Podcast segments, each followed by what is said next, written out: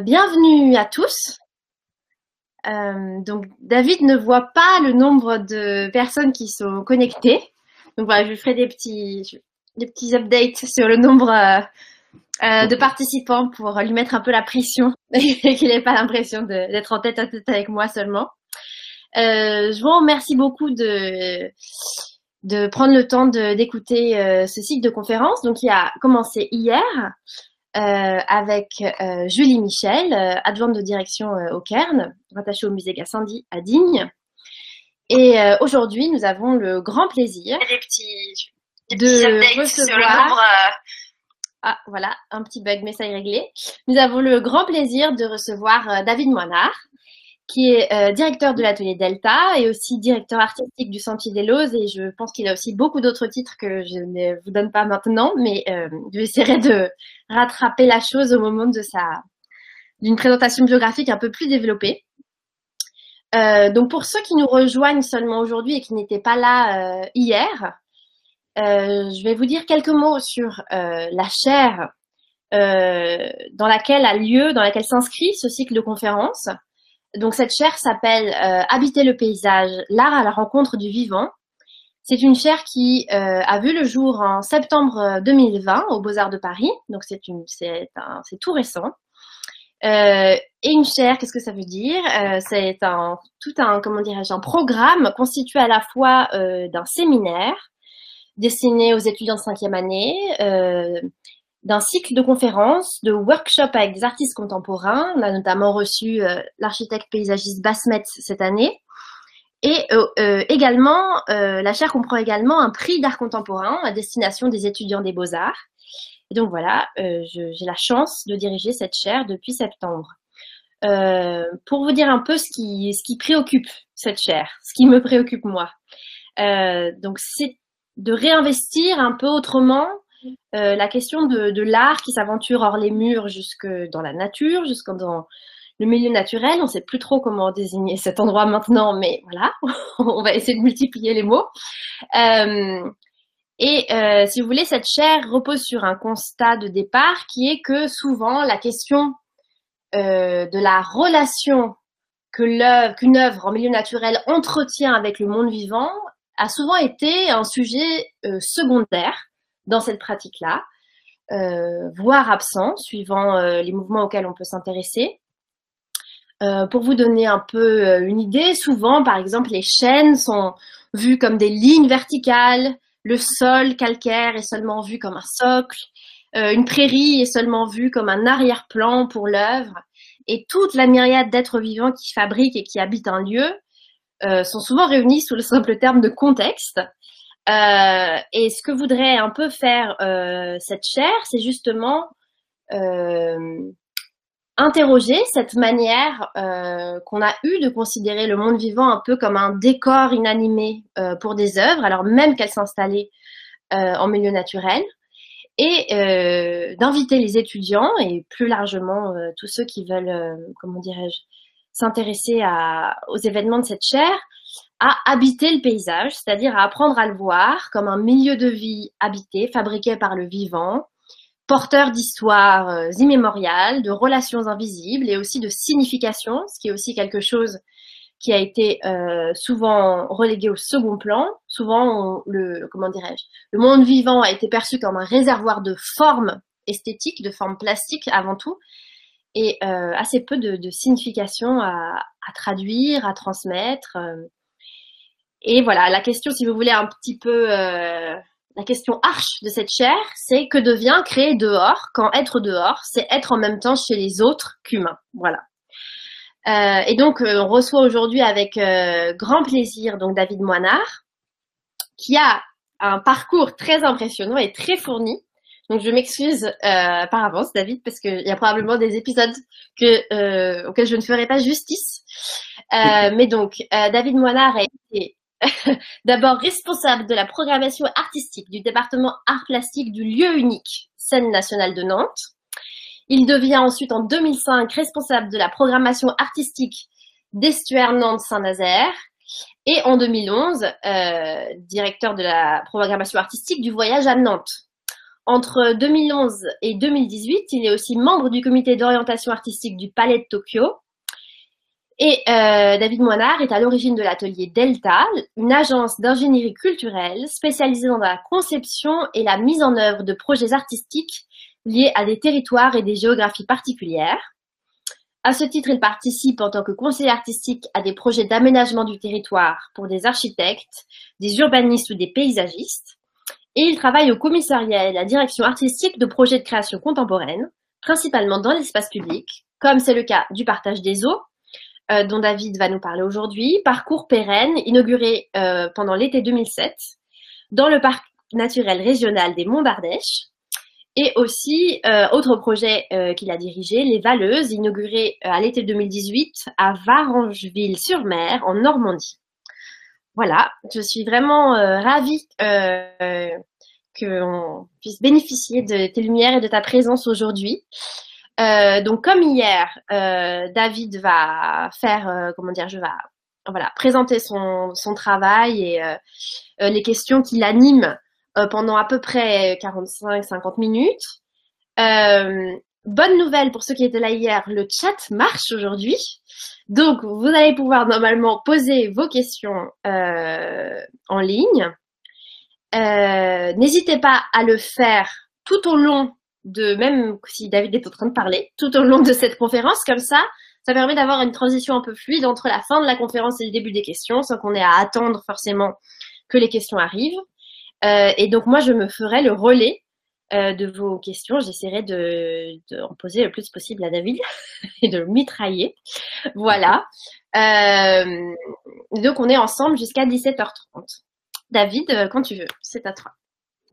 Ok, merci beaucoup Estelle pour cette introduction et merci, euh, merci de m'accueillir. Alors j'espère en effet que je vais vous donner quelques lumières. C'est peut-être un peu présomptueux de ma part, mais on verra bien ce que vous retenez de, de ce que je souhaite partager avec vous euh, aujourd'hui. En effet, moi, j'ai, euh, le, il y a eu quand même une sorte de bascule dans, dans, dans le, le, petit CV là que Estelle vient de vous donner. Ça a été la bascule, ça a été Estuaire pour moi. Estuaire ce, donc ce travail dans, un, milieu euh, très, euh, très varié en termes de paysage. On est un paysage urbain, paysage portuaire, paysage naturel, paysage euh, industriel, etc. entre Nantes et Saint-Nazaire, où on a travaillé avec des artistes à penser des, projets vraiment spécifiques au site qui les accueillait. Et en fait, ça, ça a concentré un peu tous mes centres d'intérêt. Et euh, moi, dans mes études, j'ai fait de la, j'ai commencé par de la géographie, ensuite j'ai fait de la sociologie, puis l'histoire de l'art. J'ai fait ça juste comme ça, par, euh, par envie, quoi. Et euh, parce que les, la géographie m'a toujours plu depuis que je suis petit. Je, je, je demandais des, des, globes et des, des monde quand j'étais petit à Noël. Euh, donc j'ai toujours aimé la, les cartes, etc. Et, et, en fait, je me suis, je me rends compte je me suis rendu compte après coup finalement que ce que je fais aujourd'hui, ça concentre euh, finalement tout ça, sans qu'évidemment que je, le sache au moment où je, le faisais. Et, euh, donc voilà, estuaire, ça, ça, je me suis senti vraiment comme un poisson dans l'eau. Et c'est à partir de là que je me suis dit que ben, c'était là-dedans que je pouvais éventuellement euh, tenter d'apporter ma pierre à, à, à, comment dire, donner un peu de beauté dans le monde, quoi. Parce qu'il il est quand même question de ça, je pense, dans, dans ce qu'on fait.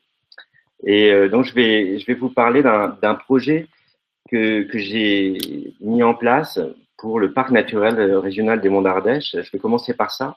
Puis ensuite, je vais vous parler d'une petite association euh, dans, pour laquelle je travaille. J'étais président de cette association jusqu'à l'an dernier. Je suis devenu euh, directeur médiateur artistique de cette association parce qu'elle est devenue aussi relais des nouveaux commanditaires, euh, qui est un programme euh, dont je parlerai peut-être un petit peu tout à l'heure, qui pour lequel je suis médiateur pour la région Auvergne-Rhône-Alpes. Et cette association est très en lien Enfin, les, questions, l'origine même de cette association est très en lien avec tout ce que vient de dire Estelle dans son, dans son introduction.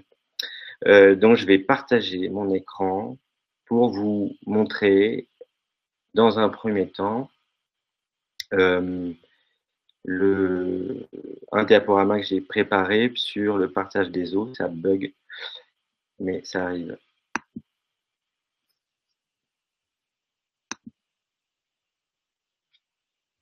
Voilà. Est-ce que, est-ce que tu peux me confirmer que ça marche, Estelle?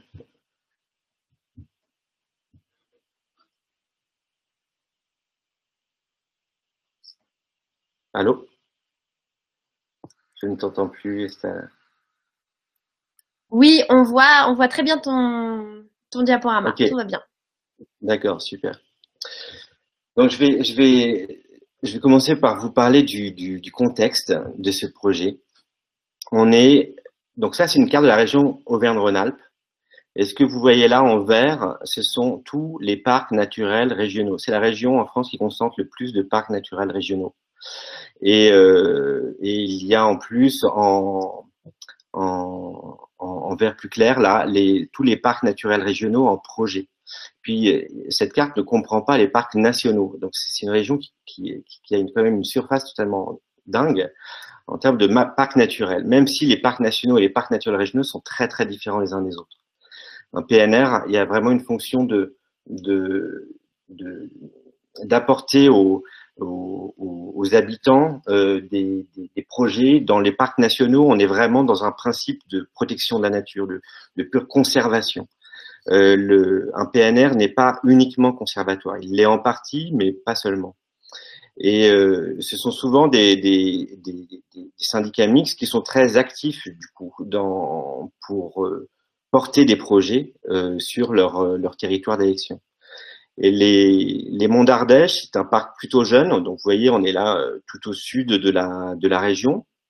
C'est une grande partie du département, puisque ça couvre euh, toute la partie qui n'est pas calcaire en fait. Et donc aussi bien la, ce qu'on appelle la Cévenne d'Ardèche, que la montagne ardéchoise, donc le plateau, donc qui, est un, un, terrain de grand contraste, de très fort contraste paysager. Et euh, on a euh, en Ardèche euh, une, une, trace euh, célébrissime d'art euh, hyper importante dans, notre histoire, qui est la grotte Chauvet, bien sûr. La grotte Chauvet, qui est cette première trace d'art de, en, tout cas en termes de fresques euh, de l'humanité connue à ce jour. 36 000 ans, moi je dis toujours, je suis toujours totalement euh, éberlué de, cette, de cet âge-là quand on réalise qu'il y a autant de temps entre Chauvet et Lascaux qu'entre Lascaux et nous. Ça, ça, ça rend compte de, du, vertige de cette, de, cette trace d'art qui est absolument merveilleuse. Et euh, donc au, moment où le, donc la grotte a été découverte, ensuite il, avait, il y avait comme projet de faire une restitution de cette grotte parce qu'il était impossible de d'accueillir euh, trop de monde euh, au risque de détruire les, les, les fresques. Et euh, à cette occasion-là, le, le, parc naturel a eu des fonds euh, de, de, de, la région pour pour penser un projet novateur en termes de création. Le parc a souhaité penser un parcours artistique avec des artistes d'aujourd'hui, en lien donc avec l'ouverture de Chauvet. Et donc j'ai, euh, ils ont fait un appel à candidature que j'ai remporté tout simplement. Et puis euh, j'ai commencé à travailler à ce projet-là. Donc j'ai fait beaucoup beaucoup de repérages dans ce département très rural, très reculé. C'est le seul département, j'aime toujours cette anecdote, c'est le, département où a été inventée la locomotive à vapeur, mais euh, où euh, il n'y a pas de gare. C'est le seul département de France où il n'y a pas de gare, il n'y a pas de, train tout simplement qui arrive en Ardèche. Vous voyez, c'est la, surface du département, la surface du parc qui est très très grand, de 128 000 hectares, 145 communes, mais seulement 76 000 habitants. C'est vraiment, euh, c'est une, un, le, le, plateau ardéchois par exemple est un des lieux les plus déserts d'habitants humains, je précise, euh, du, territoire français. Et puis la grande, grande richesse de ce département, c'est l'eau, c'est la qualité de l'eau, puisqu'il y a un nombre considérable de rivières, de sources, de ruisseaux, etc., et, euh, dont, la qualité est, euh, absolument exceptionnelle. Euh, D'où le fait, sans doute, qu'il y ait eu euh, des mobilisations aussi intenses et immédiates contre le l'exploitation des gaz de schiste, ça a été très très fort en, Ardèche. Parce que la qualité de l'eau, il faut savoir qu'en Europe, il y a quelque chose comme 0,5% des, des, cours d'eau qui ne sont pas pollués. beaucoup des cours d'eau d'Ardèche en font partie. donc c'est absolument exceptionnel. Et le, le parc avait, avait comme, comme envie, disons la commande qu'ils m'ont passée, c'est de réfléchir à un, parcours artistique qui fasse unité de la diversité paysagère du parc, parce qu'on est vraiment dans des paysages mais complètement différents selon on est à l'est, à l'ouest, au nord, au sud, euh, et, euh, et, donc j'ai sillonné en tous sens le, le territoire, et euh, une chose, une intuition de départ m'a guidé. Euh, cette intuition, elle m'a été donnée par quoi? Par une carte géographique. Encore une fois, moi, à chaque fois que je viens, j'arrive dans un territoire pour penser à un projet, je regarde d'abord une carte, une carte papier, je veux dire, et à toutes échelles. J'aime les cartes routières, j'aime les cartes hygiène très précises. Toute, toute, échelle est finalement intéressante quand on aborde un, un territoire. Et euh, je me suis rendu compte que dans, dans ce territoire, passer une ligne, une ligne magique, comme j'ai l'habitude avec Gilles Clément de, de, de, le dire, euh, qui est celle, la ligne, celle du partage des eaux. La ligne du partage des eaux, c'est une ligne qui est, qui est finalement euh, très peu connue du grand public, qui est très très connue des géographes, mais qui se comprend en, quelques mots et qui est, à mon sens, totalement fascinante. Donc là, vous voyez euh, en bleu cette ligne de partage des eaux tracée dans le territoire français.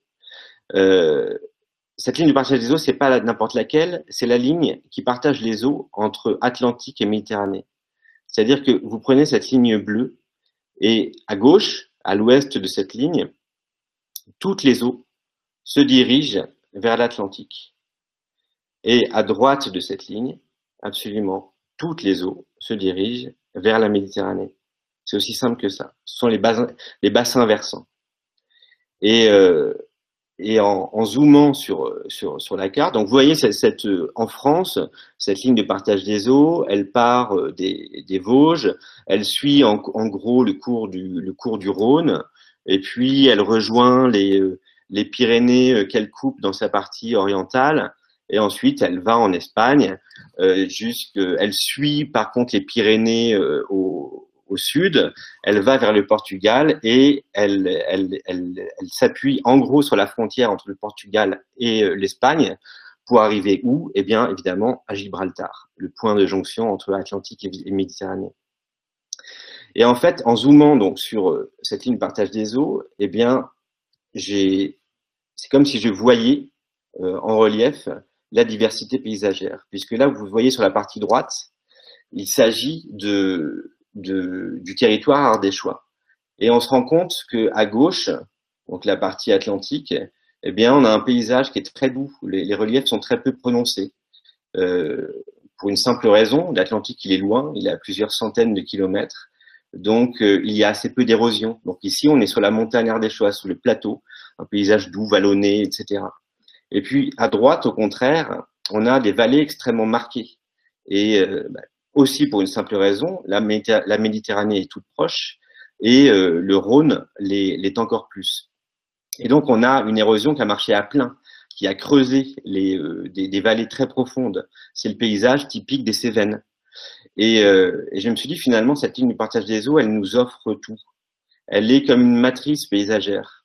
Et c'est aussi partir de la vie, de la géologie, que d'affirmer cette ligne comme un fil rouge pour un parcours, puisque c'est grâce à elle finalement qu'on a euh, sous les yeux le, paysage qu'on voit. Euh, cette, ligne partage, cette, cette, ligne de partage des eaux, elle explique ce qu'on a sous les yeux. Et ça, je me suis dit, ben voilà, c'est en fait, euh, faut pas chercher plus loin. Le, parcours, il était là. Et donc, j'ai proposé d'appeler ce parcours artistique le partage des eaux, tout simplement et de m'appuyer sur cette ligne pour ensuite inviter des artistes à intervenir tout le long de cette ligne. Alors, je ne vais pas vous présenter euh, chacun des projets. Je vais vous en présenter quelques-uns parce que sinon ce serait beaucoup trop long. Et, euh, mais m'arrêter sur, euh, sur certaines œuvres qui euh, ont sans doute encore plus à faire aux, grands enjeux dont, dont Estelle nous parlait dans, dans, son introduction et la manière dont, dont des œuvres se relient au vivant, au cachet d'un territoire. Moi, j'ai souvent, je parle souvent de, des œuvres comme de, révélateurs, hein. de, révélatrices, pardon. De, ce sont des, euh, des, des, intermédiaires finalement. Il y a, il y a, il y a comme un, rôle euh, d'alchimiste chez, l'artiste transforme une matière en une autre et qui, a la capacité aussi de nous montrer ce qu'on ne voit pas. C'est ça qui est formidable de se balader dans un territoire avec un artiste euh, c'est à chaque fois regarder finalement un autre aspect du paysage, un autre aspect de, ce que de, là où on se trouve, et, euh, de, se rendre compte qu'on en fait véritablement bel et bien partie. Et, euh, donc certaines œuvres parlent, je pense, encore plus de, de, de ça. C'est sur celle-là que je vais m'arrêter. Je vais vous parler quand même brièvement des autres, puisque je veux pas rendre des, artistes jaloux entre eux. J'ai eu un plaisir à travailler avec chacun d'entre eux, que je vais quand même vous les montrer. Mais je vais m'arrêter sur certaines. Donc Gilles Clément, ça a été mon, mon premier invité. Bon, c'est une sorte de, de, de, papa spirituel. Gilles Clément, ça fait plusieurs projets qu'on fait ensemble. C'est quelqu'un que j'admire, qui a beaucoup participé à ma prise de conscience euh, de, l'écologie. Et euh, c'est un pionnier euh, en France sur ces questions-là. Il a complètement changé radicalement la manière dont on envisageait le jardin euh, en, en, France. Et donc voilà, pour moi, c'est quelqu'un vraiment très très important. Et j'ai voulu l'affirmer un peu comme, comme guide du projet. Et je lui ai demandé de réfléchir à une manière de justement rendre visible le paysage géologique dans tout le long de ce parcours. Il a, inventé un système optique avec euh, des jeunes paysagistes qui s'appellent Ilia, euh, Vincent Prévost et Marion Souleyrol, euh, qu'il a appelé les mires. Et les mires, en fait, c'est un système comme ça, c'est une petite échelle. On a invité à poser son regard à un niveau certain et des, sortes de mâts qui sont disséminés ici et là devant l'échelle pointent des éléments du paysage qui sont en fait le parcours de la ligne de partage, de partage des eaux dans le lointain. Parce qu'évidemment, la ligne de partage des eaux, ben, euh, on la voit pas, elle est, elle est invisible. Mais euh, donc, il a trouvé un moyen de rendre visible le, la géologie, en quelque sorte. Et donc, il y a plusieurs points de mire comme ça disséminés euh, tout, le long, tout le long du parcours. Là, il y a une série de, de, de, mobilier qui a été créé en châtaignier par un designer qui s'appelle Eric Benke. Châtaignier étant vraiment l'arbre symbole des, monts d'Ardèche. C'est des, mobiliers qu'il appelle les meubles gentils, c'est-à-dire que ils n'ont absolument, ils ne contiennent aucune colle, euh, aucun, aucune matière qui va venir déranger le milieu. Euh, c'est-à-dire que euh, eh bien dans quelques dizaines, centaines d'années, euh, eh bien le, le, les, les, meubles disparaîtront sans déranger en quoi que ce soit, en étant comme avalés par le, par le milieu. Euh, sans polluer en quoi que ce soit euh, le, lieu où, les meubles se trouvent. Et ces meubles sont situés tout le long du GR7, qui est un sentier de grande randonnée. Je me suis aperçu que le GR7, en fait, était, était quasiment en permanence, suivait la ligne de partage des eaux des Vosges aux, aux Pyrénées, en passant par l'Ardèche. Voilà quelques exemples de, meubles.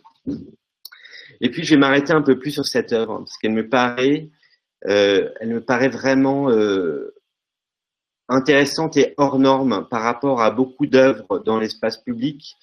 On a là une œuvre qui est complètement immatérielle, qui s'appelle la Geopoetic Society, qui a été, euh, qui a été pensée, conçue par trois artistes, Anne de Sterck, Frédéric Dumont et Eric Watts, euh, qui, euh, qui se sont réunis pour l'occasion pour penser une œuvre qui est un GPS en fait, Géo Poetic Society, mais un GPS particulier, puisque certes, l'œuvre a une fonction, celle d'indiquer la route quand on est euh, au volant pour euh, aller d'une œuvre à l'autre, mais surtout de raconter le paysage.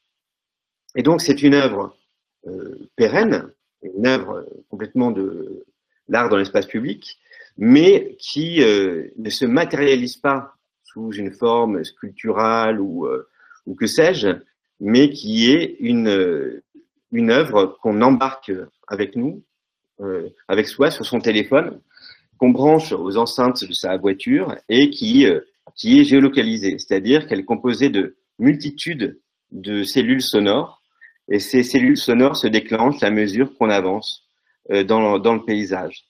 Et donc, non seulement elle indique la route, mais elle indique, comme je vous le disais, tout, euh, tout ce qu'on voit et ce qu'on ne voit pas. Elle, elle réagit finalement au paysage qu'on traverse.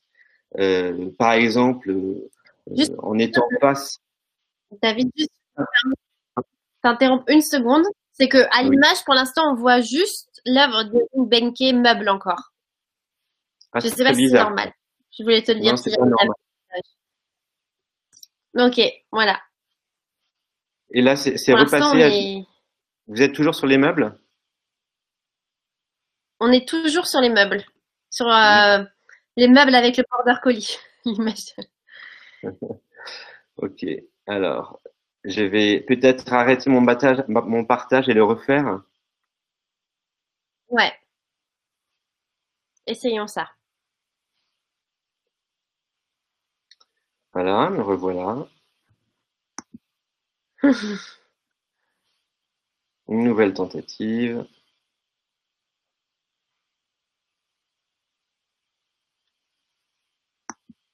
mon ordinateur, il fait un bruit d'avion qui décolle. Ah, c'est pas, possible.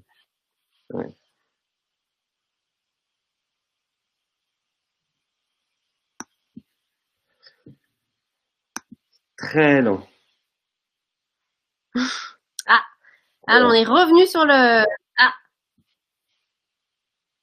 Et là, est-ce que vous voyez Geopoetic Society?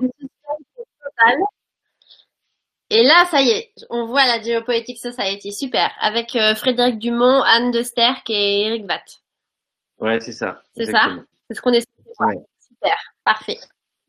Voilà, donc là, et maintenant, je vais lancer du son, donc j'espère que ça va, ça va marcher. En fait, je vais, je vais, donc là, il faut vous imaginer au volant de votre voiture, et euh, donc vous êtes sur la route, vous avancez, vous, vous occupez de rien que, que de conduire, et vous arrivez dans un village qui s'appelle la Bastille puy laurent Et donc, une cellule sonore se déclenche. Vous allez arriver à la Bastide puy laurent Bientôt, à droite, après une remarquable rangée de tilleuls, au loin, l'hôtel du Séquoia. Avec l'arrivée du chemin de fer, c'est un très bel hôtel qui se construit là. De belles et vastes chambres, aux fenêtres ouvertes sur l'air pur. Des voyageurs avec de lourdes malles se croisent dans le grand hall, des Parisiens et des Anglaises. Mais peu à peu, ça périclite. Aujourd'hui, l'hôtel est fermé. À gauche de l'église, une des dernières quincailleries de Lozère. Madame la tient depuis des siècles. Elle devrait même être depuis belle lurette à la retraite. Mais il y a une chose que Madame redoute plus que tout. Cette chose terrible, inconcevable, épuisante, rien que d'y penser, c'est l'inventaire. Et c'est pourquoi la quincaillerie n'est toujours pas fermée. Après 150 mètres, tournez à gauche. Voilà. Donc, euh, Tournez à gauche. Merci. Donc, premier, premier exemple. Euh, et là, il faut vous imaginer arriver.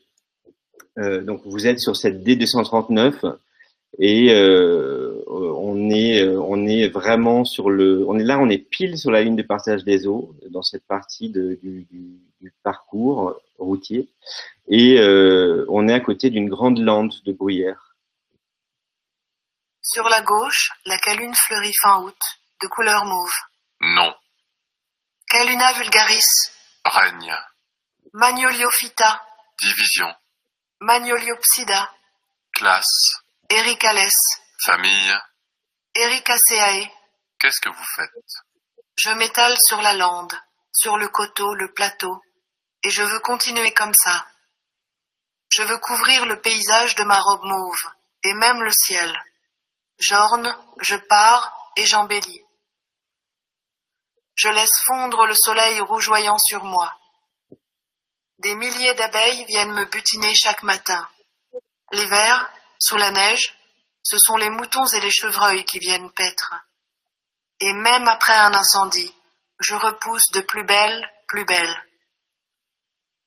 Je recouvrirai les sols de ma présence gracieuse et j'en chasserai les forces obscures. Voilà. Et euh, on arrive, je vais passer celui-là peut-être. On arrive à un dernier exemple là où on traverse, on est toujours dans la voiture et on traverse une forêt. Alors, Catherine, vous parlez souvent des sapins. Vous aimez beaucoup les sapins, n'est-ce pas? Oui, Si vous voulez savoir reconnaître un sapin d'un épicéa, il faut regarder comment les pommes de pin sont attachées sur les branches. j'aime beaucoup les sapins. Oui, alors, l'épicéa a des pommes de pin qui pendent sous les branches, et le sapin a des pommes de pin qui sont dressées. Vous comprenez? Oui, Alors, résumons. L'épicéa, ça pend. Le sapin, ça pend pas. Le sapin, sapin, ça pend pas. Épicéa, ça pend. épicéa, ça pend. Sapin, ça pend pas. Voilà. Oh, Ah. Donc voilà, juste quelques exemples de, choses qui peuvent être, qu'on peut entendre tout le long de ce parcours. C'est, ça, dure, c'est sur à peu près 60 kilomètres que ça se déroule. Et euh, on parle aussi bien des, molécules de, d'odeur euh, que de la que de la, la genette, qui est euh, une, un petit animal qui, euh, qui est en voie de disparition sur le plateau ardéchois, euh, que de la bête du Gévaudan, euh, que voilà, plein, énormément de d'histoires euh, colportées par ces par ces artistes et qui font que et moi c'est une œuvre à laquelle je tiens particulièrement parce que elle n'a pas vraiment euh, beaucoup d'équivalents euh, ailleurs. En tout cas, je ne lui en connais pas. Et d'ailleurs, hier, vous avez reçu euh, Julie Michel, euh, Nadine Gomez, qui a créé toute cette collection et qui est euh, quelqu'un que j'admire euh, énormément. Euh, qui euh, c'est un peu euh, c'est un peu notre maman à tous Nadine Gomez à nous qui travaillons dans dans la nature euh, parce que c'est une des une des premières à avoir euh, à avoir euh, arpenté euh, des territoires euh, naturels en compagnie d'artistes et avoir, à leur avoir offert de tels cadres, une pionnière en France en tout cas. Et euh, Nadine Gomez qui est venue voir le partage des eaux, euh, c'est tout d'un coup euh, euh, enthousiasmée pour cette œuvre de, GPS euh, et a invité d'ailleurs les artistes à venir faire un prototype dans son territoire de, de Digne. Et cette, œuvre-là, ce, que je trouve absolument exceptionnel, c'est qu'en fait, elle est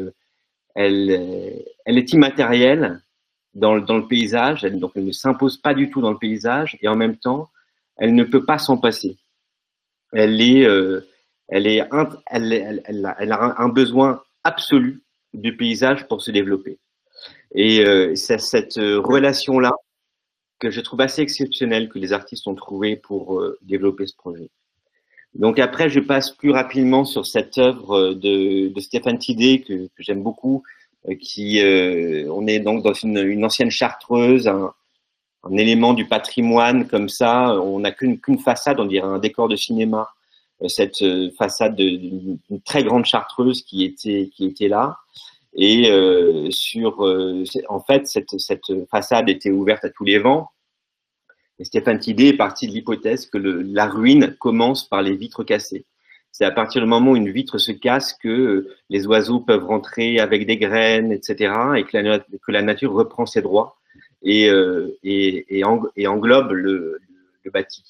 Et là, en fait, il a comme remis de la vie à un bâtiment en, euh, mettant de, vastes miroirs qui épousent la forme des fenêtres et des, portes.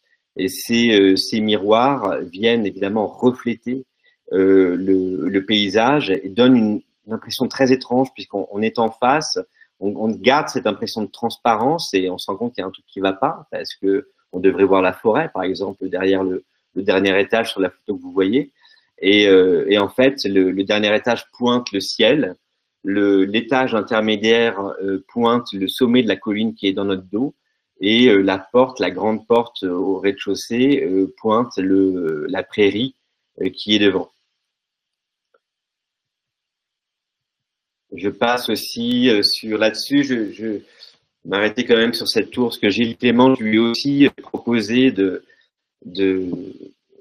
réaliser un projet qu'il avait en tête depuis déjà un certain temps, qui s'appelle la tour à eau, qui est une, une sculpture qui fabrique de l'eau, en quelque sorte. C'est-à-dire qu'elle transforme cette, cette construction à la faculté de transformer l'eau présente dans l'air, sous forme de vapeur, en eau liquide.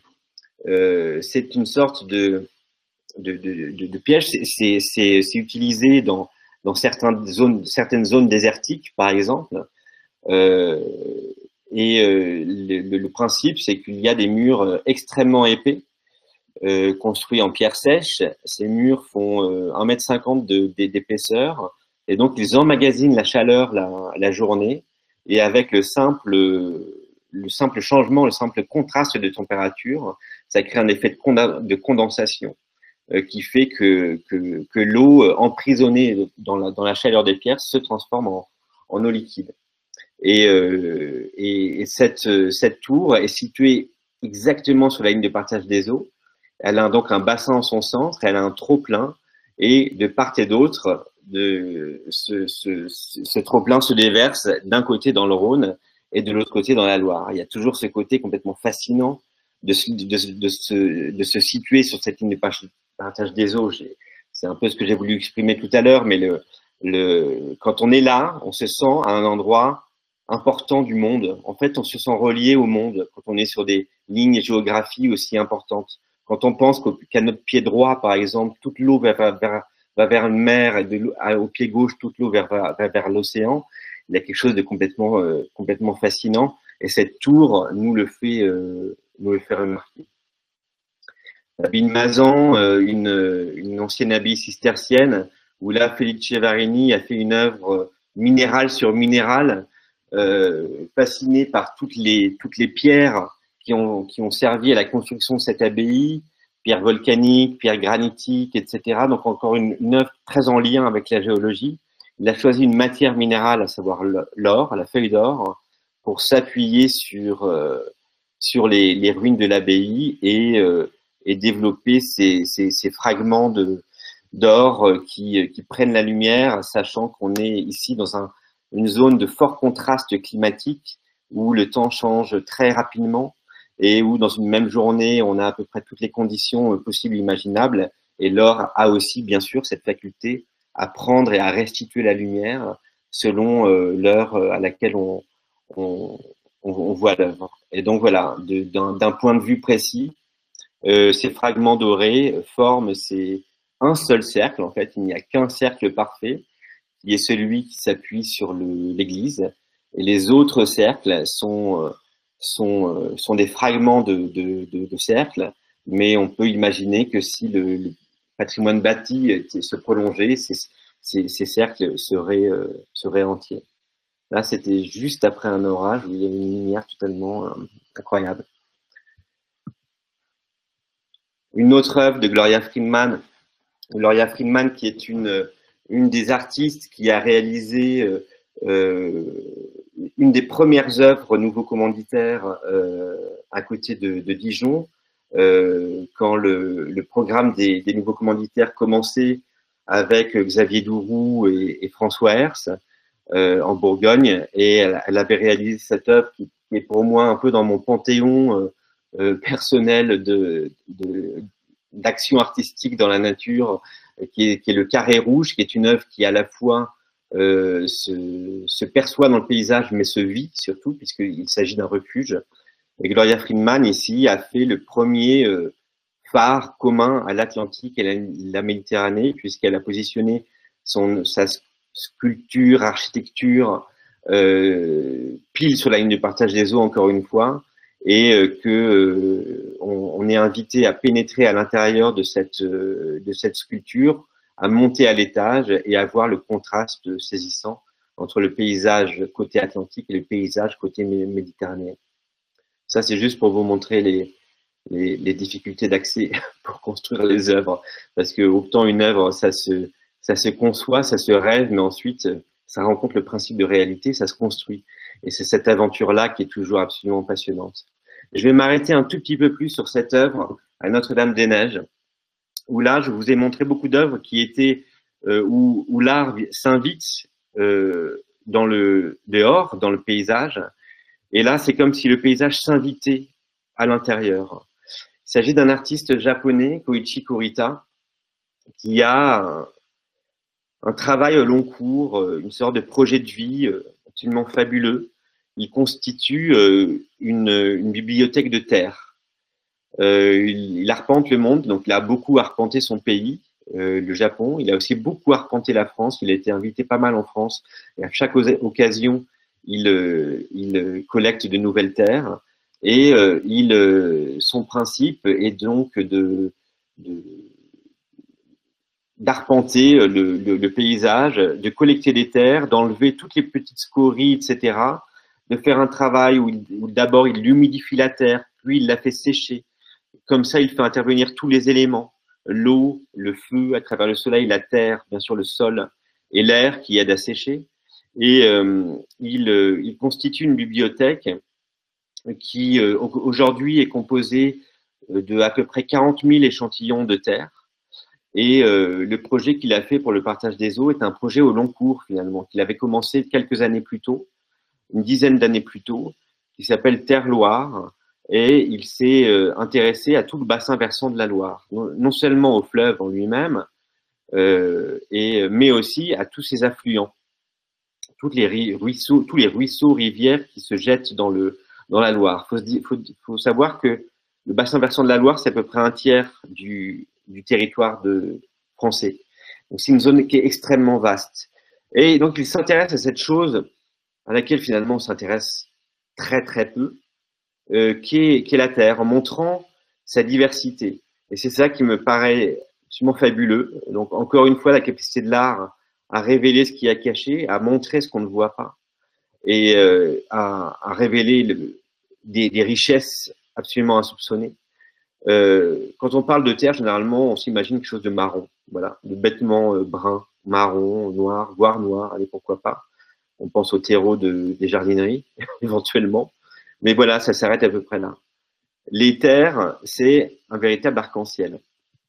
Et cette, ces couleurs, elles sont évidemment directement liées à l'histoire de, la planète et directement liées à toute la vie, euh, de, à toute la vie sur Terre, euh, à la vie végétale, animale, etc. On, sait très bien qu'on retourne tous à la Terre, que tout, euh, tout végétal, un, arbre a un cycle absolument extraordinaire, qui est un modèle. Euh, il, ne, il bouge pas, il se, il nourrit en restant sur place et euh, ce sont ses propres euh, éléments qui le nourrissent en créant euh, le- le- les feuilles tombent et créent l'humus, etc., etc. Et donc la terre renferme la vie. Et cette, vie-là, cette diversité, cette richesse, elle est aussi palpable, visible dans les œuvres de Koichi Kurita, puisque on y voit des couleurs absolument, absolument remarquables. On passe du bleu au rose, au rouge, etc., selon ce qui s'est passé à l'endroit de collecte de, la terre. Et c'est euh, donc là, vous voyez un, détail de l'œuvre qu'il a installée, qu'il a installée dans des, dans des anciens chais d'une abbaye. Je vais revenir à cette diapo précédente où on voit, c'est la seule abbaye vivante de d'Ardèche, c'est-à-dire qu'il y a encore des moines, ce sont des moines, euh, trappistes. On en voit deux spécimens ici, on voit disparition eux aussi.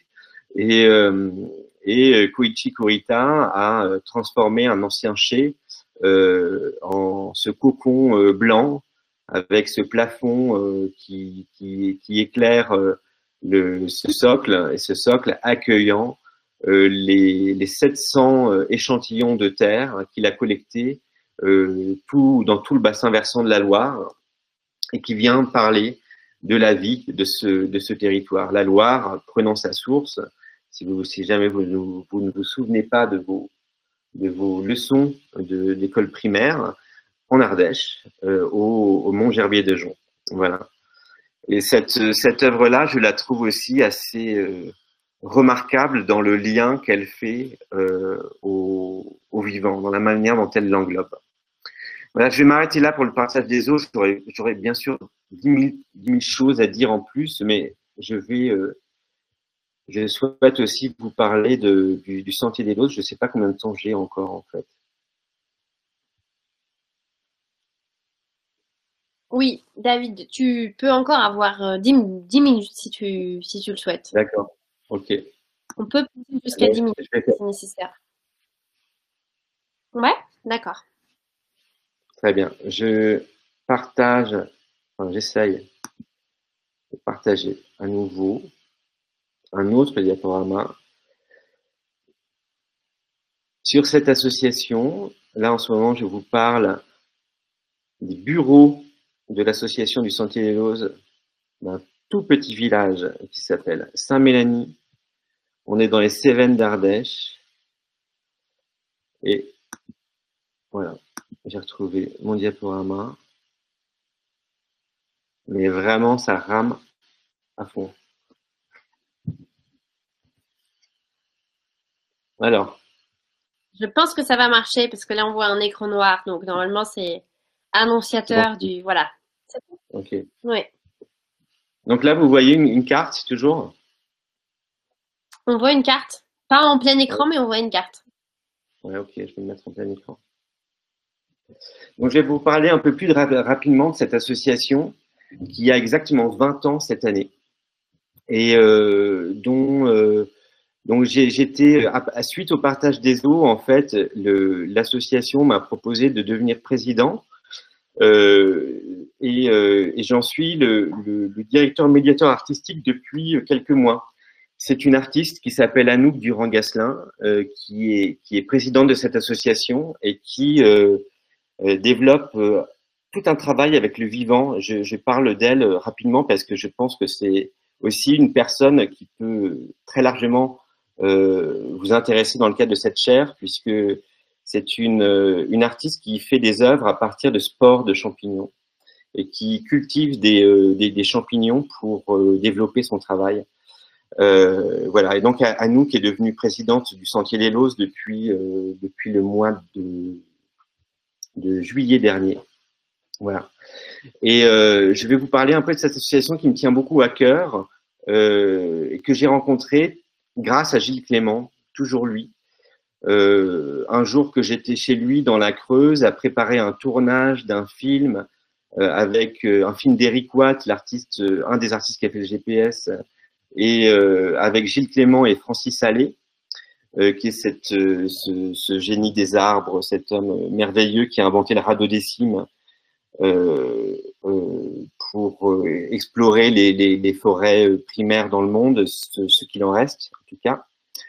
Et, euh, donc ce, jour-là, euh, chez, Gilles Clément, euh, l'équipe du Sentier des Lozes est apparue euh, d'un coup alors qu'on travaillait. Et euh, Gilles avait fait une intervention dans le cadre de cette association. Et une quinzaine de membres actifs de l'association a débarqué et on a passé une journée formidable. Et cette journée a un peu changé ma vie, puisque bah, grâce à ce, cette rencontre, j'ai découvert ce territoire et j'y vis depuis un an et demi. Voilà, c'est un peu un changement de vie. Et, euh, et c'est grâce à ce jour-là. Et comme il y a quand même des jours euh, importants dans la vie. Et euh, cette association, elle, elle est née de la volonté de, de, de, de, comment dire, de penser l'évolution du paysage agricole de, de cette vallée des, des, des Cévennes d'Ardèche, euh, très belle vallée, au paysage magnifique, au paysage a priori sauvage, qu'on penserait sauvage, mais qui en fait est très anthropisé, puisque toute la montagne est terrassée. Ce qu'on appelle les fights ici, ce qu'on on appelle ça les restanques en, en, Provence. Ce sont donc des, terrasses agricoles qui ont été faites pendant des décennies, des décennies, euh, pour prendre un peu de terrain plat sur la pente et euh, faire une, culture à, petite échelle, une culture autarcique. Et euh, ce, paysage anthropique, évidemment, c'est beaucoup enfriché avec l'exode rural.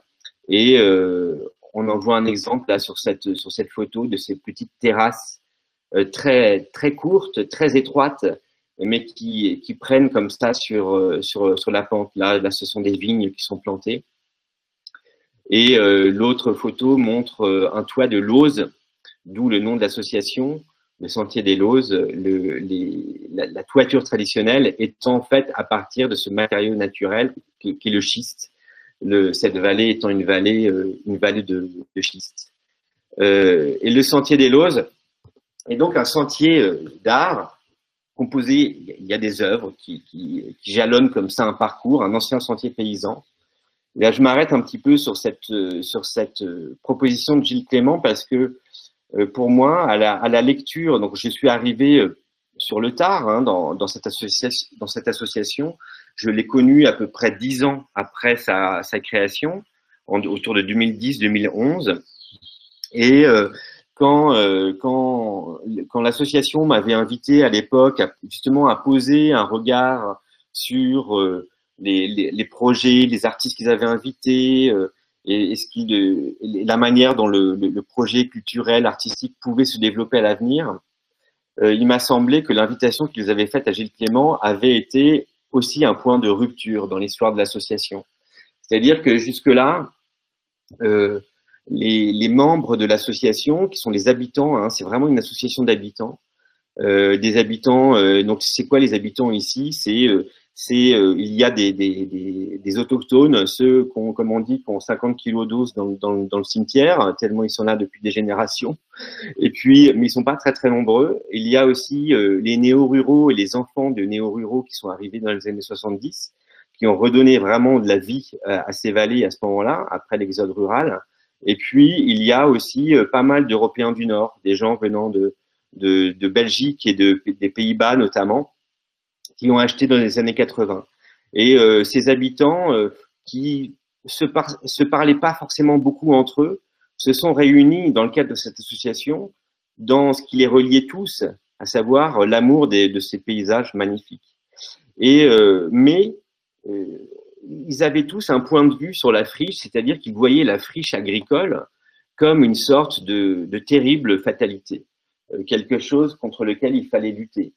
Et Gilles Clément il a complètement modifié ce regard. C'est-à-dire que dans le travail qu'il a fait là, bon, là, c'est une, une, intervention artistique qui consiste, qu'il appelle le belvédère des lichens, c'est-à-dire c'est un, belvédère qui, qui, incite à regarder non seulement euh, le grand paysage, très beau évidemment, c'est un très beau point de vue, mais aussi le micro-paysage. Il invite à regarder la, diversité des lichens qu'il y a sur ces rochers sur lesquels le, les, petits, euh, les petites plateformes en bois s'appuient. Et surtout, il a écrit un texte magnifique qui a montré aux habitants que la friche agricole était un bienfait en termes de biodiversité. Et que euh, tout ce que euh, toute la, manière dont la, végétation euh, de, de, de chênes verts, de genêts euh, évoluait euh, sans, cesse, eh bien, euh, donnait, apportait une vie qu'il n'y avait pas forcément euh, quand euh, les terrasses étaient entièrement cultivées et que le, le milieu était beaucoup plus ouvert, euh, qu'il y avait beaucoup moins de forêts. Et voilà. Et donc, il a redonné finalement, il a donné conscience de la valeur, de la richesse d'un paysage qui était vu comme, euh, comme quelque chose contre lequel il fallait lutter. Et, euh, et c'est cette, cohabi cette, cette, cohabitation qu'il a pu, grâce à son intervention, euh, mettre en lumière euh, qu'il euh, qu'il a rendu possible aussi entre un paysage agricole dont on a toujours besoin pour se nourrir, pour le maraîchage, pour l'apiculture, que sais-je, euh, mais qui, n'exclut pas le paysage du friche qui apporte autre chose euh, à ce à ce à cet endroit. Donc il y a des œuvres qui jalonnent le sentier comme je vous le disais. Je je vais pas m'arrêter sur elles parce que j'ai pas le temps. Je vais juste m'arrêter sur, ce, sur cet endroit qui est un, endroit qui est très important dans notre projet associatif, qui est l'atelier refuge.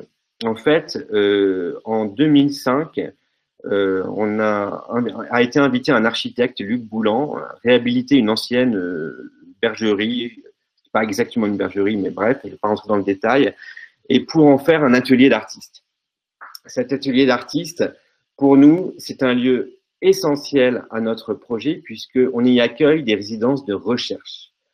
C'est-à-dire, et c'est justement à nous, durant Gasselin, notre présidente, notre nouvelle présidente, qui, euh, a beaucoup, euh, qui a mis ça en place et qui a beaucoup œuvré autour de ce projet de ce qu'on appelle les résidences labo. C'est-à-dire que ce lieu-là, euh, il est ouvert à, non pas à des résidences de, de création, c'est-à-dire qu'on n'oblige pas les artistes à venir à tout prix créer un projet pour le sentier, mais on offre un cadre euh, de développement d'une recherche liée à la question très vaste du paysage et du vivant.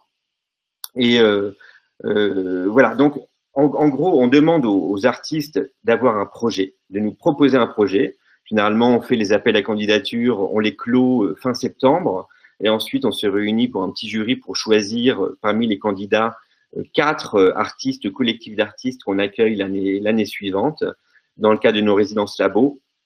Et ça, je vous le dis parce que, évidemment, d'une, ça peut vous intéresser comme, comme lieu de résidence, vous en tant que, jeune artiste issu de l'école des beaux-arts de Paris, surtout travaillant sur un sujet, sur une, une, chaire comme celle que, Estelle a, a mise en place. Et euh, euh, cette, cette, cette, résidence, elle est ouverte aussi bien à des artistes qu'à des chercheurs d'ailleurs. On a invité notamment un anthropologue de l'école de l'université de Grenoble euh, l'an dernier, qui était absolument passionnant, qui a traversé sur qui a travaillé sur les sur les ondes, la problématique des ondes aujourd'hui. Et euh, euh, cette, cette résidence, elle est elle, est elle est vraiment c'est un lieu important pour pour la vallée, pour les habitants, puisque à chaque issue, à chaque à chaque fois qu'on accueille un, artiste qui reste généralement trois semaines, on a un temps de restitution avec les résidents sur la recherche euh, qui, a été euh, mise en œuvre dans ce, dans ce lieu-là. Parce que nous, ce qu'on estime, c'est que on est, dans une vallée très isolée. Hein, Saint-Mélanie, c'est 80 habitants. Euh, eh bien, on estime que dans ces, dans ces vallées isolées, où on a tendance à dire qu'il n'y a rien, eh bien, au contraire, on est une sorte de vigie du monde. On, est, on a la capacité d'être en recul par rapport au monde dans lequel, dans lequel on vit et, euh, et en meilleure situation d'observation, voilà, d'observer ce qui nous entoure, ce qui nous entoure. Et euh, cette, euh, cet atelier refuge est, euh, dans tous les sens du terme d'ailleurs, un point d'observation. Et donc voilà, je voulais, je voulais vous, vous parler de ça. Donc là, c'est une petite expo. On avait accueilli euh, Giuseppe Pennon et qui avait euh, travaillé sur la structure des, la structure des, des arbres euh, et mais on invite tout type d'artistes, donc des, des, artistes aussi reconnus que Giuseppe Pennon, que, que de tout jeunes artistes, que de chercheurs, etc. On organise aussi pas mal de, de fêtes, d'événements. On reprend d'ailleurs pour nos 20 ans cette année, on fête nos 20 ans en essayant de se décentrer de notre regard d'humain et de s'approcher des oiseaux. Euh, on invite euh, les 23 et 24 juillet Vinciane Després, la philosophe, à venir nous parler du territoire des oiseaux suite à son livre merveilleux Habiter en oiseau. Et euh, Dominica sera là également euh, pour euh, chanter des, reprises d'autres ou de ses propres chansons euh, en lien avec le monde animal et notamment les oiseaux. Et, euh, et on est d'ailleurs en train de faire, bon, euh, je, je m'adresse peut-être à des étudiants fauchés, mais vous pouvez en, parler autour de vous. On est en train de faire un financement participatif pour cet événement euh, à voir sur notre site, sur le Sentier des Lozes, et, euh, et pour édifier une sorte de théâtre de verdure euh, à cet endroit précis où vous voyez la photo dans, dans la montagne. Voilà, voilà. et puis, juste m'arrêter sur cette œuvre dernière œuvre euh, créée dans le cadre du, Sentier des Lozes avec l'artiste Yann Kopp, un artiste euh, avec qui on a, on a travaillé pendant plus de deux ans. Ça a été vraiment un travail au long cours, un gros travail de rencontre, d'aller-retour avec Yann, qui a très clairement fait un, une œuvre en hommage à tout ce qui, entoure, tout ce qui nous entoure et qu'on ne voit pas.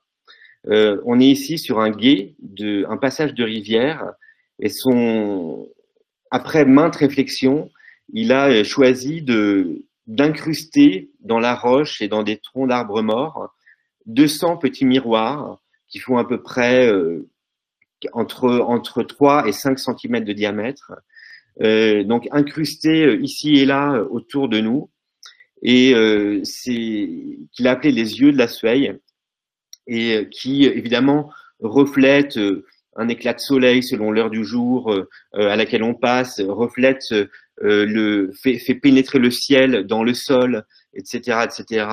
Donc il y a une multitude comme ça de, petits miroirs incrustés autour de nous. Et euh, c'est comme si euh, l'œuvre nous regardait plus qu'elle ne nous voit. Et ce qu'il a voulu nous, raconter euh, grâce à ça, c'est nous faire ressentir à quel point on était en minorité dans, dans le, paysage qu'on traversait, puisque la majorité est composée de tout le vivant qui nous entoure, mais qu'on ne voit pas forcément. Et ces yeux viennent, viennent comme ça accompagner le, le vivant qui, euh, qui nous entoure. Donc voilà, essayé de tenir le temps.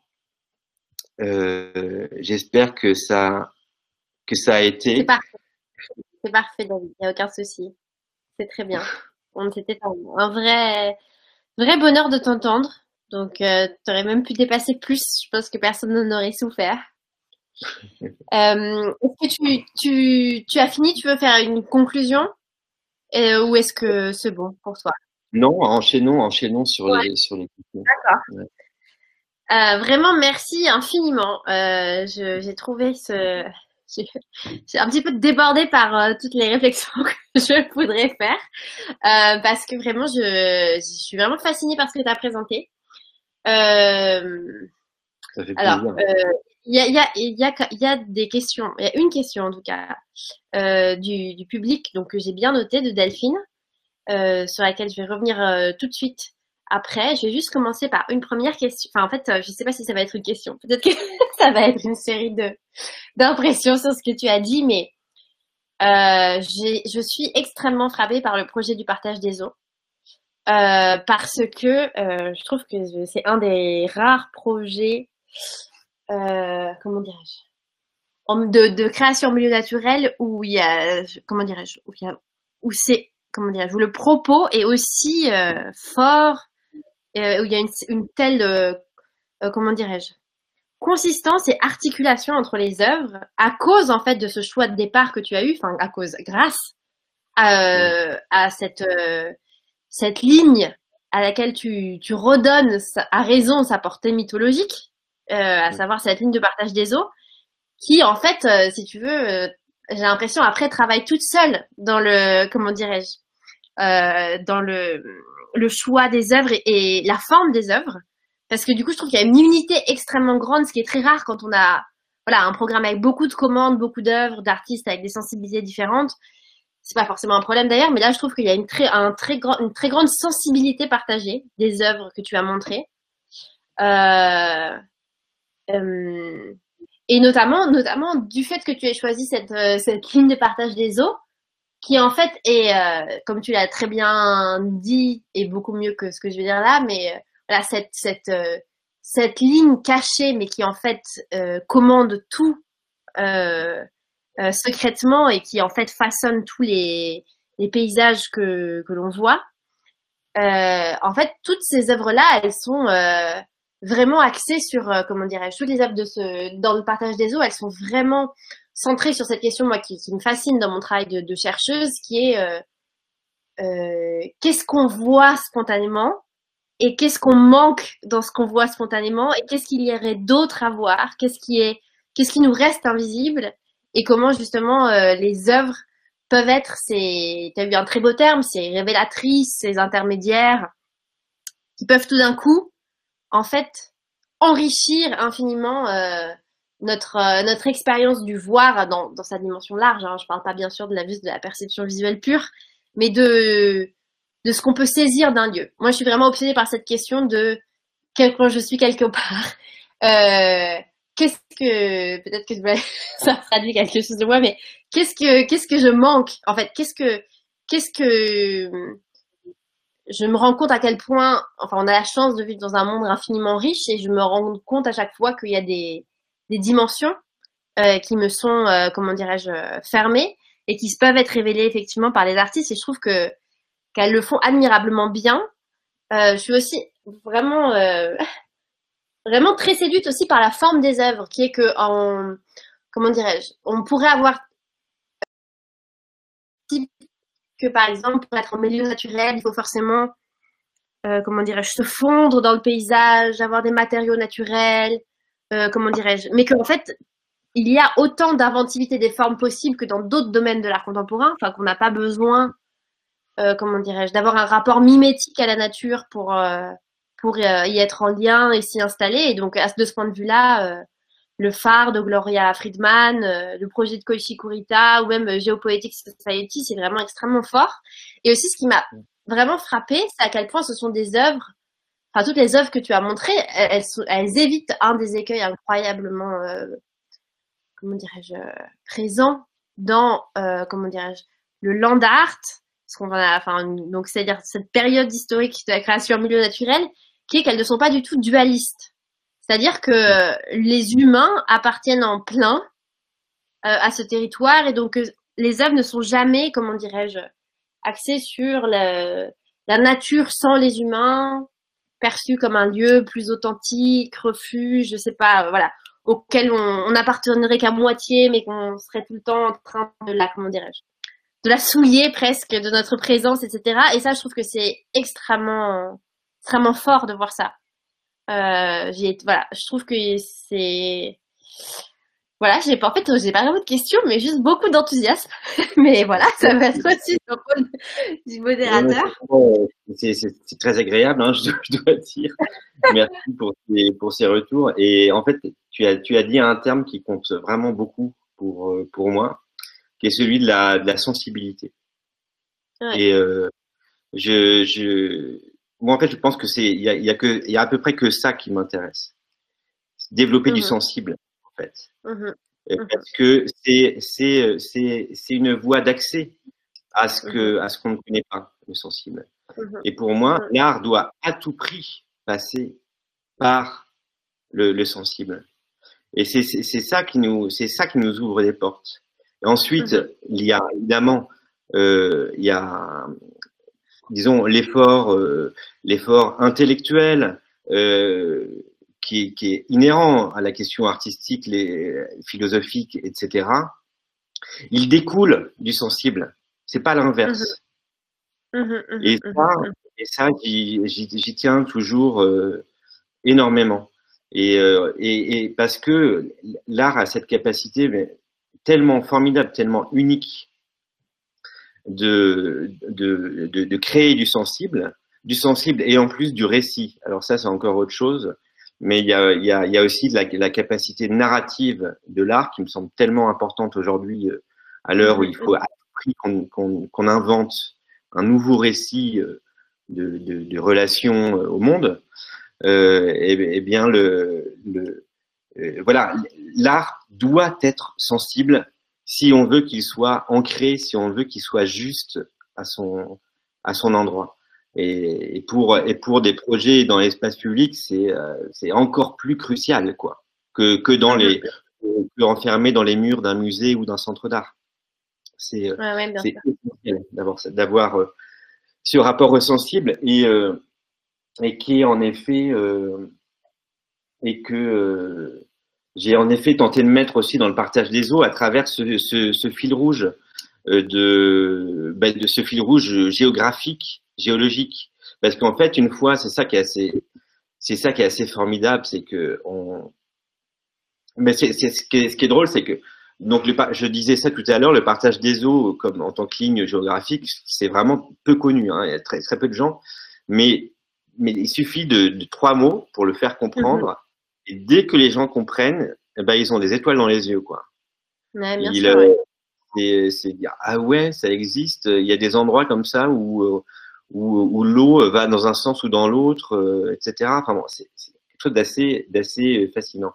Et une fois qu'on sait, une fois qu'on qu'on qu'on l'a en tête, eh ben on, on, on la devine dans le paysage, on la voit. Elle euh, donc le le, Ouais. le, le- le sensible et le et l'intellectuel se, se rejoignent complètement en fait. Et Non, mais c'est magnifique. Et c'est magnifique que comment, en fait, euh, juste ce choix de la ligne du partage des eaux comme, euh, comment dirais-je, comme territoire euh, initial, fait qu'après, il y a beaucoup d'œuvres qui s'appuient sur, euh, comment, qui prennent en compte en fait notre, notre relation traditionnelle au paysage. Le fait de, par exemple, l'œuvre de Gilles Clément avec Lilia Lémire, ou, ou encore l'œuvre de Gloria Friedman, c'est-à-dire cette dimension de contemplation d'une vue. C'est-à-dire comment ils prennent, comment dirais-je, à la fois euh, c'est des œuvres qui s'appuient sur notre habitude du voir, le fait de regarder un panorama. Sauf que tout d'un coup, au moment où on est pris dans cette habitude-là, euh, ils la subvertissent de l'intérieur pour nous montrer qu'il y a autre chose à voir qu'une belle succession de plans et de proportions et, et une ligne d'horizon, etc. Mais qu'en fait, il y a, le paysage est beaucoup plus épais euh, en histoire, en imaginaire, en, en activité en, puissance aussi des vivants qui font ce paysage que euh, voilà la simple dimension, on va dire, que le niveau 1 de, du paysage qui serait sa dimension euh, voilà esthétique telle que la peinture du paysage a pu l'apporter. Mais ce, que je trouve très beau, c'est qu'ils euh, c'est qui comment dirais-je c'est qu'ils n'essayent pas de nous détourner de notre habitude, mais plutôt de s'appuyer sur elle. Je sais pas si tu vois ce que je veux dire. C'est-à-dire que qu'au moment même où, parce qu'on a envie de le regarder ce paysage, de le contempler, mais que tout d'un coup, hop, de l'intérieur, on fait rentrer autre chose. Ça, je trouve ça très fort. Oui, oui, oui, oui, oui, c'est, mais c'est complètement ça. Et ce qui est très palpable aussi avec le, avec la Geopoetic Society. Ouais, exactement. Mm. Ça, ça, donne de l'effet. Exactement. Mm. Alors, il y a deux questions. Euh, de Delphine, euh, d'abord, euh, qui demande, donc je la lis. Euh, le rôle du médiateur entre l'artiste et les publics semble incontournable dans le champ des arts environnementaux. Qu'en pensez-vous?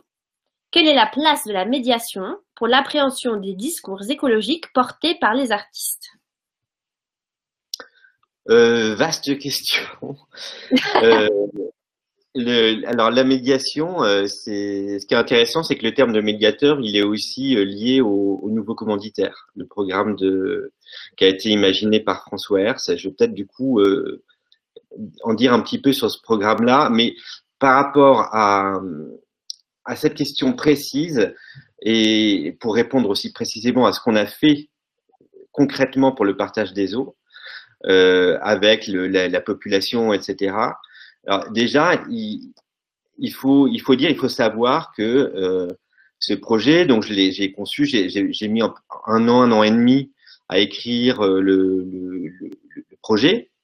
Et ensuite, il a fallu trouver des financements et tout ça. Et au début, les grands élus disaient euh, Mais vous n'y pensez pas, de l'art contemporain, sur la montagne ardéchoise, on va vous rire au nez, c'est trop rural, etc. etc.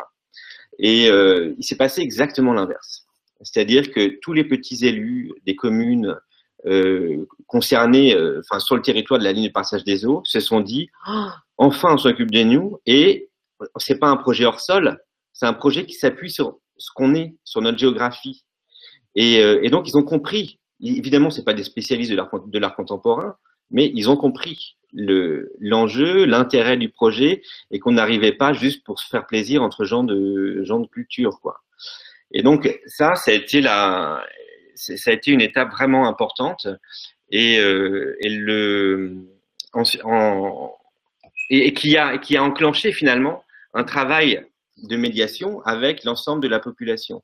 Et le travail de médiation, en fait, moi, ce qui me semble toujours très important, c'est de le faire au moment où les œuvres sont créées, pas une fois, euh, c'est-à-dire dans le processus de création. On a fait mmh tout un travail. Quand les artistes venaient, il y avait des rencontres, etc. Pendant, euh, on, a, on a fait euh, des, des, journées de formation à l'art euh, auprès des, des, aubergistes, des hôteliers, etc., etc. donc de, de, gens, de, des, acteurs, des artisans, etc., des, guides de moyenne montagne. On, on, a ouvert ça, on, faisait des journées de formation à l'art où, où, il y avait par exemple une, une matinée sur l'histoire de l'art en deux heures, quoi, de, de, la, de, la, grotte, de la grotte Chauvet à aujourd'hui. Euh, ensuite, euh, un, un, focus plus particulier sur euh, l'art dans la nature, donc le grand land art américain, par exemple, quand, quand l'artiste d'aujourd'hui a décidé de sortir du musée pour se confronter aux éléments, etc. Et puis, ou avec des exemples comme d'ailleurs le projet de Nadine Gomez à, à Digne. Et puis ensuite, plus spécifiquement, sur le, partage des eaux. Ces journées de formation où il y avait un historien de l'art, etc. Enfin, c'était sérieux, quoi. Euh, elles ont eu un succès phénoménal. Et euh, c'était c'était fantastique de voir ça. Il y a eu une demande incroyable. Et euh, le, dernier jour, par exemple, parce que donc l'Ardèche c'est grand, ici on compte plus en temps de trajet qu'en kilomètres parce que les routes tournent beaucoup. Et donc on a fait plusieurs formations euh, dans différents endroits, au sud, au nord, etc. Et puis le, la dernière formation, eh bien, on l'a fait correspondre au montage d'une œuvre. C'est-à-dire en fin de production d'une œuvre, celle de Philippe Chiavarini, on a réuni tous ceux qui s'étaient formés, à savoir une centaine de personnes, et c'était un moment euh, merveilleux. Et ensuite, eux, donc les aubergistes, les hôteliers, hein, ils sont devenus les ambassadeurs du projet. Mm. C'est-à-dire, moi, j'ai plus de, j'ai quasiment plus, plus rien à faire après. C'est, euh, c'est le, le, le, le flambeau, il est, il est passé, et ça, c'est essentiel. Et euh, parce que je, je, je, je pense pas que, je parlais tout à l'heure de la sens, de la sensibilité qui est tellement importante pour moi. Je pense pas qu'il faille à tout prix faire de la médiation, c'est-à-dire tenir les gens par la main pour euh, appréhender une œuvre. Mm. Euh, il y a les, les, les, les cartels qui, avec, avec un texte qui fait, euh, qui fait trois pages, euh, moi généralement, ça m'embête. Et euh, c'est rarement lu, c'est souvent très jargonnant, donc c'est un peu une adresse euh, de l'art pour l'art, euh, et c'est pas ce qu'il faut faire, je pense, dans des euh, dans des lieux qui ne sont pas consacrés à l'art. Tellement d'accord avec toi. oui. Non, je dis, je suis tellement d'accord avec toi. Oui, oui, euh, enfin, il y a un problème si l'œuvre ne peut pas se comprendre sans cartel, c'est que l'œuvre, comment dirais-je, ah, voilà, qu'il lui Ouais. manque une jambe, quelque chose. Je veux dire, mais sinon, normalement, euh, voilà. oui. On est, on est tout à fait d'accord. Et, euh, et du coup, avant de penser médiation, il faut penser œuvre, en fait. C'est c'est absolument essentiel. Et, et donc, moi, j'aime, j'aime, dans le terme médiation, j'aime beaucoup le sens qui a mis euh, François Hertz pour les nouveaux commanditaires. Donc, je vais faire une petite parenthèse sur ce, sur ce programme pour ceux qui ne connaissent pas. Donc, les nouveaux commanditaires, c'est un, c'est une œuvre d'art en fait. Hein. C'est une œuvre protocolaire qui a été imaginée par un artiste qui s'appelle François Hertz, euh, qui, euh, qui, qui, qui part de l'hypothèse en gros que le l'art a toujours, la commande artis- artistique a toujours émané d'un pouvoir en place, le pouvoir euh, religieux, le pouvoir monarchique, etc. Et que euh, dans l'histoire de l'humanité, euh, la démocratie est finalement très récente. Euh, et donc, dans un cadre démocratique, c'est le peuple qui est censé avoir le pouvoir. Et donc, dans cette logique-là, il s'est dit, eh bien, le peuple est donc légitime dans un cadre démocratique pour passer commande à l'artiste. Et donc, il a créé ce programme pour permettre à tout citoyen d'être commanditaire d'une œuvre. Et donc, dans ce protocole, puisqu'il s'agit d'un protocole euh, qui, se réveille à chaque contexte euh, dans, lequel il se déploie, eh bien, un groupe de citoyens passe commande à un artiste par l'intermédiaire d'un médiateur. Donc, le médiateur, c'est aussi ce rôle d'intermédiaire auquel je tiens tant.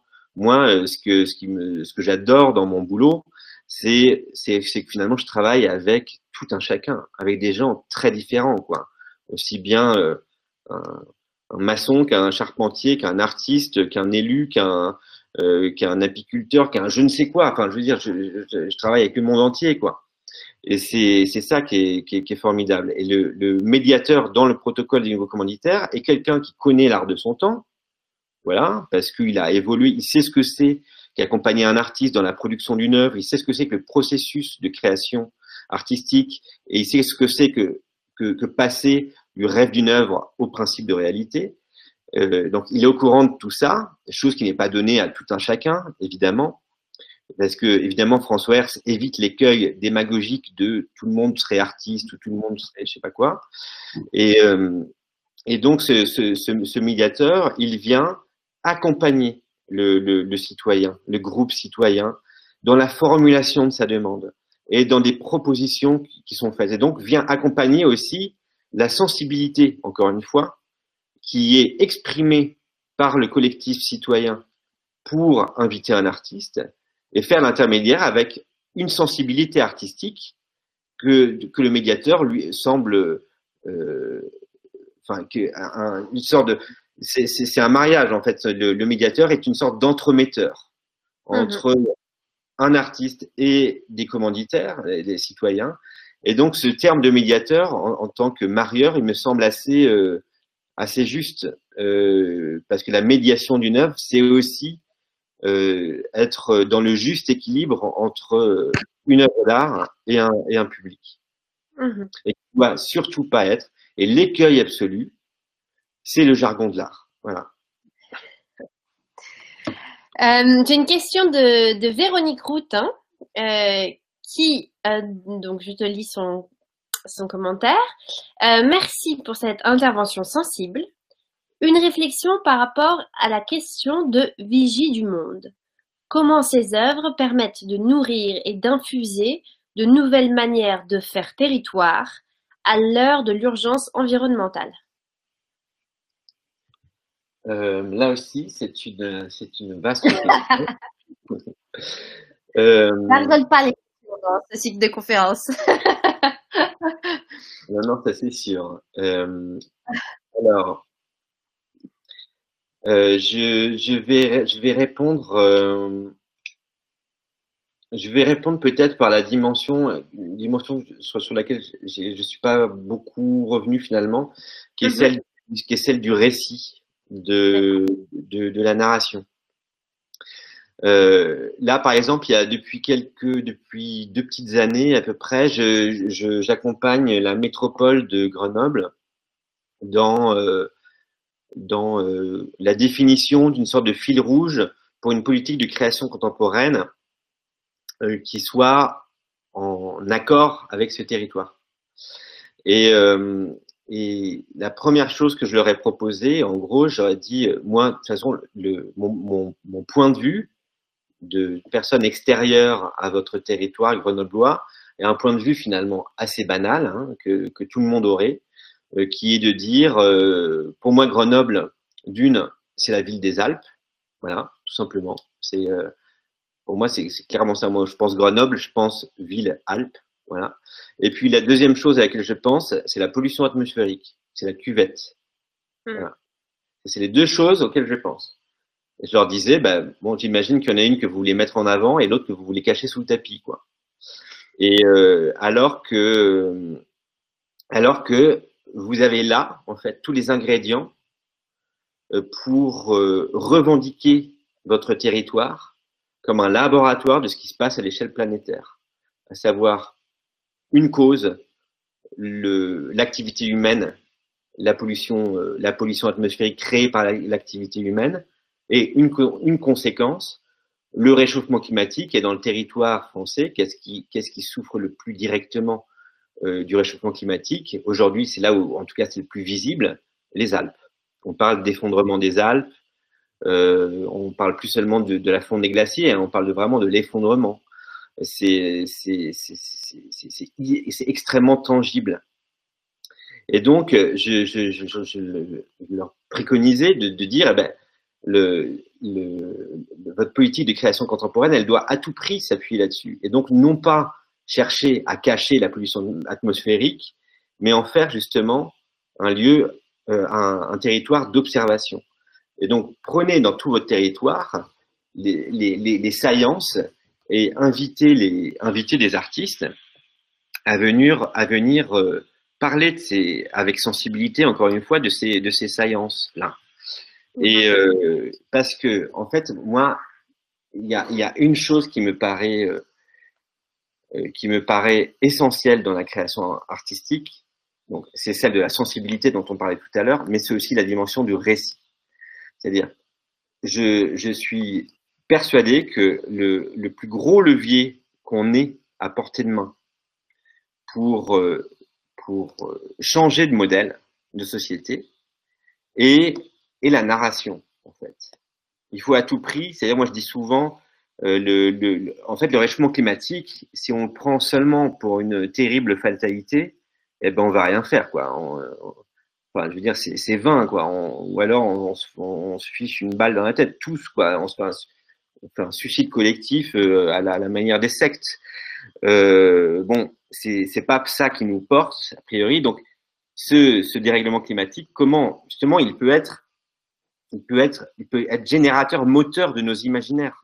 C'est ça, ça qui importe. Et l'art là-dedans a énormément à apporter parce que on est ce qui nous, ce qui nous relie, nous, notre, ce qui nous différencie du, du reste du règne animal, sans doute nous, êtres humains, c'est qu'on a une capacité à coopérer via le récit. C'est ça qui, c'est ça qui nous, qui nous guide tous. C'est dans notre quotidien, on est environné de récits l'argent en un. Le, on, s'est accordé sur le fait qu'il était plus pratique euh, d'échanger des bouts de papier euh, pour faire des échanges plutôt que de troquer des, chameaux contre des sacs de blé. Je dis n'importe quoi, hein, mais euh, mais c'est un récit. On a inventé ce récit-là. On s'est mis d'accord autour d'un récit et, et, ça marche. Et, c'est, des montagnes se, se réalisent grâce à ça.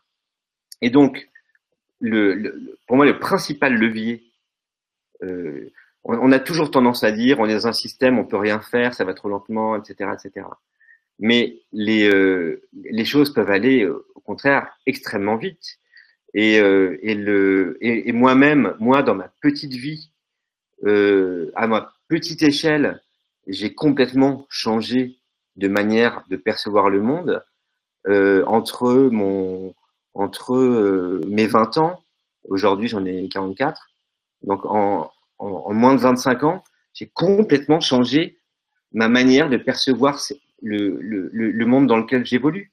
J'ai mm. plus les, les, la, la même, les mêmes manières de, de, vivre, de consommer, etc., etc. Donc j'ai changé mon logiciel. Et donc, et moi je suis pas un surhomme, je suis comme tout le monde. Donc ce logiciel-là, il peut changer parce que d'autres, parce que j'ai, parce qu'on m'a ouvert d'autres mondes. On m'a ouvert d'autres récits. Et donc, je crois beaucoup à ça, en la capacité de l'art à donner des, des, récits qui soient désirables. Parce que mm -hmm. si on veut changer de monde, bah, il faut que ce soit un temps soit peu désirable, qu'on ait envie d'y aller. Quoi. Et, euh, et, euh, et, donc, euh, donc voilà, c'est peut-être de cette manière-là que je répondrai à, la, à cette question. Et le Sentier des Lozes, en tant que j'ai parlé de, de vigie, etc. Parce que il me semble que dans ces endroits, euh, dans, l'endroit euh, idyllique où je suis, euh, tiens d'ailleurs, je, peux juste quand même vous. voilà. Eh bien, donc dans ces endroits idylliques, eh bien, où on n'a pas de, je sais pas moi, on n'a pas un intermarché à côté d'un super U, à côté de, de, de, zones pavillonnaires euh, immenses, etc., etc. Donc, où on est un peu, un tant soit peu protégé, en fait, d'une forme d'agression quotidienne, eh bien, dans ces coins-là, on peut sans doute mieux réfléchir. C'est pour ça que cet atelier refuge que je vous présentais me semble tellement important, parce que euh, je, je, je, pense que c'est des zones qui permettent un recul nécessaire pour, pour inventer ces récits, justement. Mmh, mmh. Écoute, on va se quitter avec euh, un remerciement d'une autre euh, participante qui s'appelle Muriel et qui n'a pas de questions, mais qui voulait juste, euh, comment dirais-je, exprimer sa gratitude.